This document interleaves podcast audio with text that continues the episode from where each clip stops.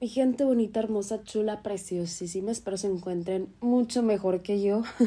ya escucharon mi voz toda ronca y si se me salió un, un pequeño tosecillo, pues un pequeño tosecilla. Bueno, espero que no se asusten, no los voy a enfermar, no se preocupen. Oigan, el día de hoy quiero platicarles de un gran tema, la verdad. Estoy ahorita aquí en mi casa y estaba viendo un video que me llamó mucho la atención lo que decía, que lo identifiqué con una experiencia mía en cuanto a relaciones.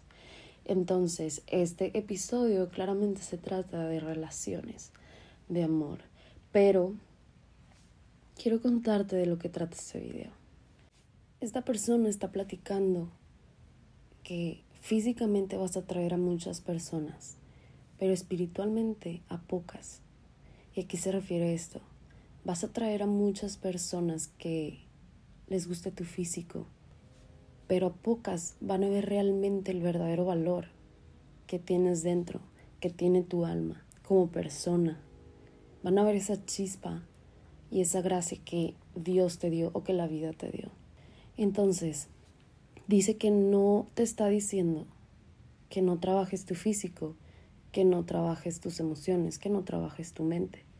Al contrario, es buenísimo cuidar tu físico, es buenísimo seguir aprendiendo, cuidando nuestra mente, es bueno cuidar nuestras emociones, porque sí o no hay muchas personas allá afuera, pues puede que seas tú o puede que sea tu pareja o puede que sea la persona que te gusta, que son preciosas, de verdad, son preciosísimas físicamente y al momento de hablar se les quita todo lo bonito.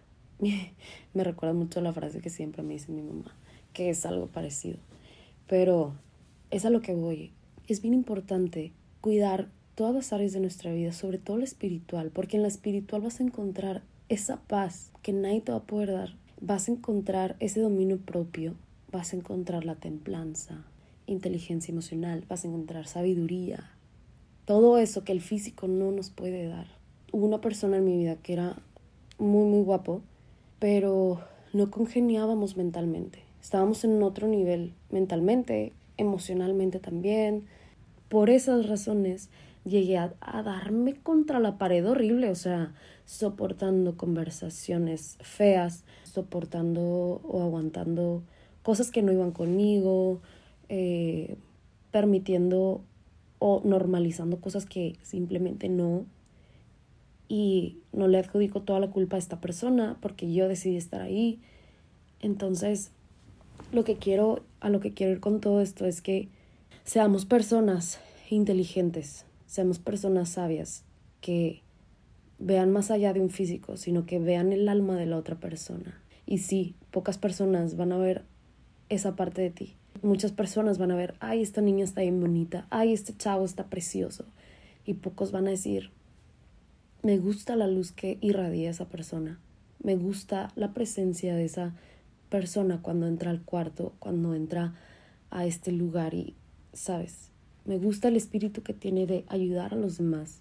Entonces, nada más quería como expresarles eso.